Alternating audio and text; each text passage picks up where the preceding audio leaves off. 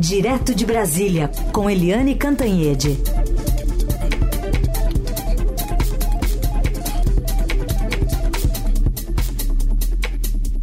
Oi, Eliane, bom dia. Bom dia, Raíssen, Carolina, ouvintes. Bom dia, Eliane. Bom, muita expectativa aí para o início do programa Desenrola, pelo menos nessa primeira fase, né? A próxima está marcada para setembro, mas é um princípio, né, de cumprimento de promessas, digamos assim, ainda da campanha do presidente Lula, que agora sai da gaveta. É, o Desenrola é, é super importante do ponto de vista econômico, social e também político, porque é um programa que o presidente Lula se envolveu diretamente, que o Lula já cobrou, demorou bastante, porque afinal das contas a gente já está em julho, né? E o Lula está prometendo isso desde a campanha. Mas demorou porque é uma engenharia complicada que envolve, a, enfim, a família que deve a loja, o magazine, ou enfim, que é credor, o banco que vai financiar e o governo federal que vai dar a garantia. Então, como funciona? Como é que funciona o desenrola? Né? Eu, vamos supor, eu devo para uma grande, uma, um grande magazine, Magazine Luiza ou, ou Renner, ou sei lá, qualquer um desses grandes magazines. E hum, aí eu renegocio a minha dívida, né? Peço um desconto para descontar os juros, por exemplo, da minha dívida. E o banco vai lá, um banco privado, vai lá e paga para o magazine. E eu fico pagando para o banco em suaves prestações mensais. Mas se eu não pagar, o Tesouro Nacional, o governo vai lá e paga, porque ele é o avalista da minha renegociação. O primeiro, a primeira etapa, que são dois grupos, o grupo de menor renda e depois o grupo de maior renda. Né? E hoje começa com a limpeza do nome de quem deve até 100 reais. 100 reais, cá para nós, é muito pouco para as pessoas ficarem com o nome sujo. Então, uma família deve 60 reais em algum lugar e fica com o nome sujo. Com o nome sujo, ela não consegue contratar créditos, não consegue comprar nada à prestação, sabe? Dificulta muito a vida dessa família.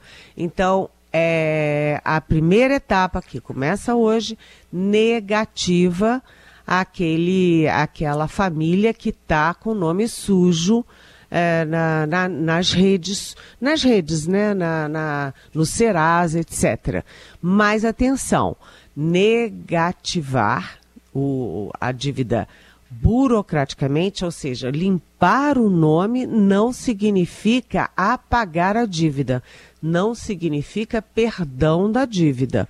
Então a pessoa passa a ficar com o nome limpo, mas continua devedora e continua com a obrigação de renegociar essa dívida, por menor que ela seja. Você renegocia e paga, porque se você não renegociar e não pagar, o nome vai voltar a ficar sujo. Então é uma é um programa que é uma engenharia complexa, mas que é importante. Por que, que eu falei que é importante do ponto de vista social, econômico e político? Social, porque as famílias recuperam a capacidade de adquirir crédito, de fazer compras em crediário. Segundo, é bom para o credor porque hoje as chances de recuperar esse dinheiro com esses juros altos, etc., é muito pequena. E o credor passa a ter maior chance de recuperar o seu dinheiro.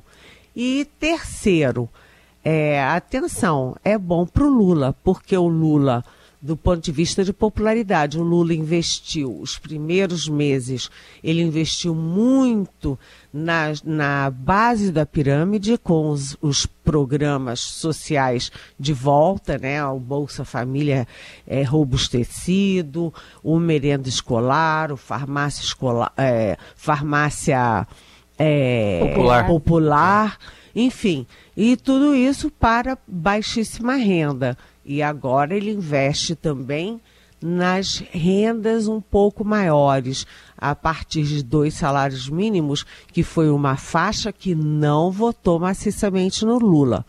Né? Então, ele vai também entrando numa faixa acima e aumentando as faixas em que ele pode crescer em popularidade.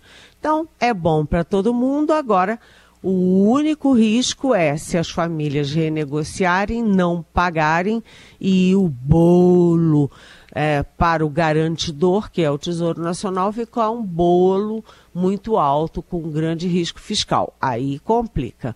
Mas é, o governo tomou muito cuidado, os bancos também, as empresas. Vamos torcer para dar certo, né? Aguardemos.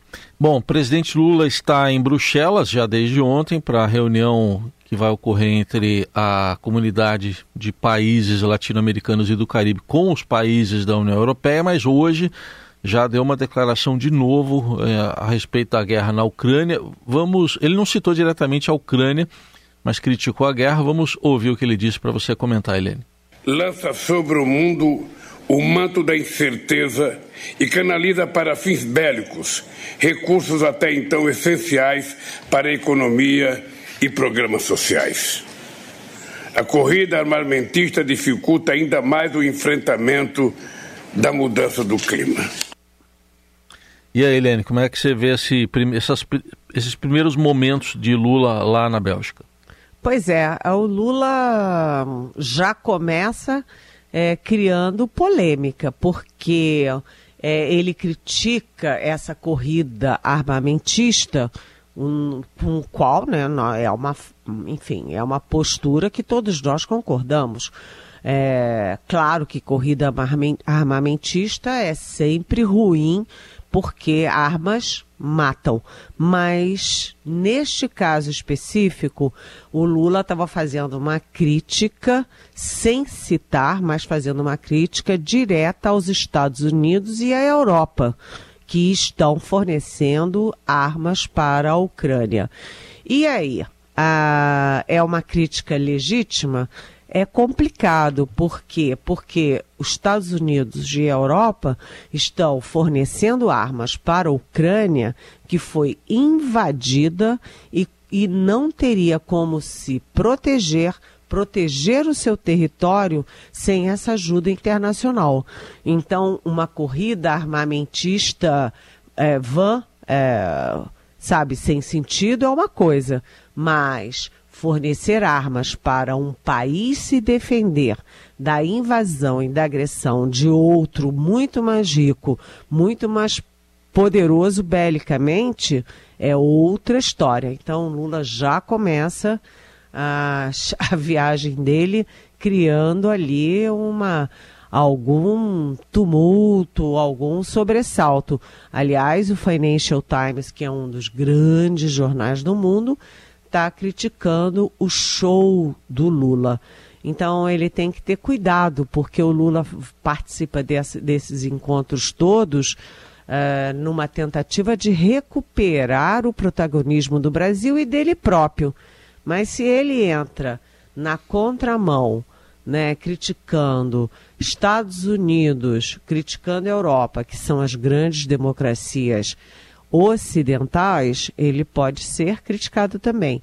Ele hoje tem reunião com a Ursula von der Leyen, que é a, enfim, a manda-chuva da União Europeia, e ele, ao longo desses dois dias, ele vai participar também não só das reuniões políticas entre os países da América Latina e do Caribe com os países da União Europeia, mas também vai participar de é, blocos de discussão de negócios entre os dois, os dois conjuntos de países. E ele também terá, ao longo desses dois dias, reuniões bilaterais. Eu cito aqui três que eu acho importantes, porque são muito focadas na questão do clima, que é uma questão em que o, o Brasil é sim um líder internacional, que tem muito a dizer, muito a ouvir, muito a propor. Né? Um desses encontros é com a primeira-ministra eh, de Barbados.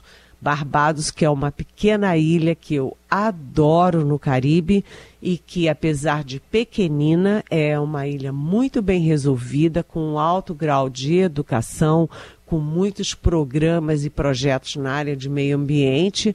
É um exemplo ali num Caribe que tem muitas ex-colônias uh, com situação muito difícil. Barbados é um belo país. E também o Lula vai se reunir com é, a cúpula política da Dinamarca e da Suécia, sempre com foco no clima. Vamos ver o que ele traz de volta. Muito bem. Barbados que é a terra da Rihanna, né? Ah, é. Uhum. É de Barbados. E tem uma coisa, a primeira. Eu nunca sei se é primeira-ministra ou presidente de uhum. Barbados é uma mulher, uhum. e a embaixadora de Barbados em Brasília é também uma mulher. São mulheres muito interessantes, fortes, cultas. E, e aí a gente vê, né? É, o Haiti não é Caribe, mas o Haiti é é, é dessa área né, centro-americana e é um, um, exemplo de como as colônias europeias destruíram uh, os pequenos países negros aqui do nosso, do nosso supercontinente americano. Hum. E o Barbados, não. Barbados, que foi uma colônia inglesa, né, inclusive já saiu da Commonwealth, é, porque a Barbados agora é independente não é mais uma ilha da, da coroa britânica, é, é uma, sabe, eles têm uma universidade forte, eles são é, muito é, vaidosos, muito cientes do seu poder de, de ex-colônia independente. Eu acho muito legal lá. Muito bom. A gente fala agora sobre é, a confusão gerada na área de embarque do aeroporto de Roma, palco na última sexta-feira de cenas de intolerância, depois de uma palestra na Universidade de Siena, o ministro Alexandre de Moraes, do Supremo, aguardava seu voo de volta para o Brasil quando foi ofendido verbalmente por um grupo de brasileiros, o chamando de bandido, comunista e comprado. E aí, é, essas pessoas, elas já foram ouvidas, ou parte delas, né? Alexandre Barsi de Moraes, filho do magistrado, saiu em defesa do pai, mas acabou sendo empurrado e levando um tapa nos óculos. A confusão só terminou após a intervenção de outras pessoas que assistiram essa cena. E aí, três pessoas de uma mesma família estariam envolvidas. Uma dessas pessoas já foi ouvida pela Polícia Federal. Um outro casal deve ser ouvido amanhã pela PF, Liane. Pois é, é um casal de Santa Bárbara do Oeste, uma família de Santa Bárbara do Oeste, interior de São Paulo, pertinho de Americana, onde eu costumo passar o Natal. É, e o Roberto Mantovani Filho, que é o enfim, é o pai da, da, da família, o homem da família, é, simplesmente era foi, já foi candidato do PL a prefeito de Santa Bárbara do Oeste. Ou seja, PL é o partido do presidente Bolsonaro, portanto, se deduz que ele é bolsonarista e, portanto, é, se vê mais uma vez esse tipo de violência contra um magistrado. Né? O Alexandre de Moraes estava viajando com a família dele, é, não tinha menor sentido chegarem e, e, atacarem. Aliás, é ridículo ficar chamando as pessoas de comunistas, né? O que que o Alexandre de Moraes tem de comunista? Nada. Isso demonstra, além de violência, ignorância, né? E é uma, uma atitude que só aumenta a radicalização brasileira, ninguém lucra com isso. E a polícia agora, a Polícia Federal está em cima, está ouvindo os agressores, né? Os ministros do Supremo se solidarizaram com o colega, né? Os ministros é, do governo Lula se solidarizaram, até o Augusto Aras, procurador-geral da República, também se solidarizou, porque é inadmissível uma coisa dessas. Como é que o ministro do Supremo está viajando com a família, não está fazendo nada contra ninguém, não está agredindo ninguém, está lá simplesmente viajando e vem uns loucos, alucinados, grosseiros, violentos fazer uma coisa dessas. Quer dizer, não, não faz o menor sentido e eles têm que estudar um pouquinho para saber o que, que é o comunismo, ou melhor, o que, que foi o comunismo, que já acabou há muito tempo com o fim é, da União uh, Soviética, com o fim do Muro de Berlim, enfim, é, sabe, é inacreditável. E eles fazem isso por quê? Porque o Alexandre de Moraes é um ministro do Supremo muito firme, muito duro no combate ao terrorismo político, a essa gente que fez o 8 de janeiro, invadindo Planalto, invadindo o Supremo Tribunal Federal, invadindo é, o Congresso, a Câmara e o Senado, e ele tem que fazer exatamente isso sim, botar todo mundo na cadeia. Sabe? Então, isso não é comunismo. Isso se chama é, defesa da democracia e defesa da ordem institucional e do Estado democrático de direito. Então, é a família agora que se vire para responder esse tipo de agressão sem o menor sentido. Bom, a gente acompanha esse caso também. Amanhã tem esses dois depoimentos previstos na Polícia Federal no interior de São Paulo. O Eliane, e essa calmaria em Brasília é para acalmar ou é para deixar preocupada com alguma coisa, hein? Olha, a gente está tendo em Brasília essa semana o presidente Lula está na Bélgica, né? Vai ficar lá hoje, amanhã, é, só deve voltar a chegar ao Brasil na quarta ou na quinta. O Supremo está de recesso, então o Supremo e o STJ, enfim, o, o Judiciário está de recesso. Aí a gente tem o Congresso também de recesso. Câmara de recesso, Senado um pouquinho menos, mas também de recesso, corredores vazios.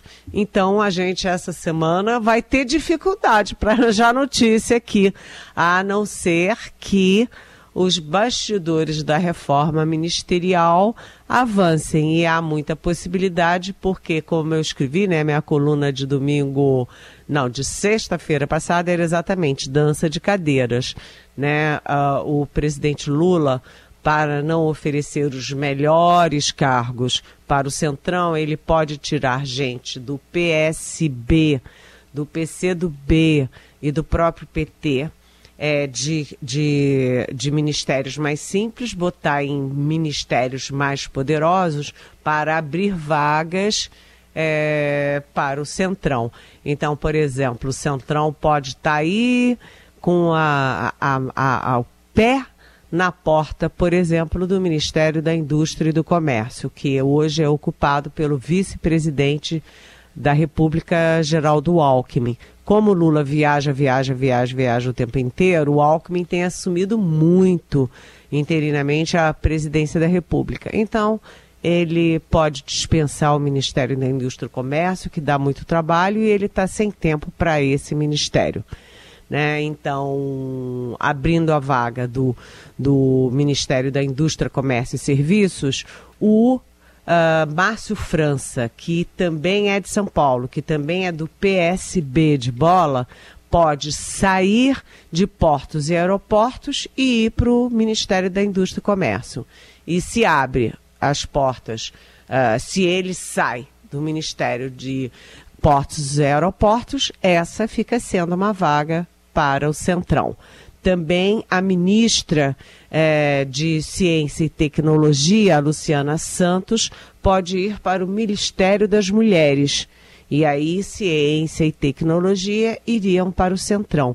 Lembrando, como eu já trouxe aqui, que os dois nomes já decididos pelo Lula para assumir ministérios são o do Silvinho, Silvio Costa Filho, do Republicanos de Pernambuco, e o André Fufuca, do PP do Maranhão. Muito bem, essa dança de cadeiras e essas conversas que devem acontecer aí a partir dessa calmaria no Congresso. A gente vai acompanhando também com Eliane Cantanhede por aqui. Eli, boa semana para você. Amanhã a gente volta a conversar a partir das nove. Boa semana. Beijão.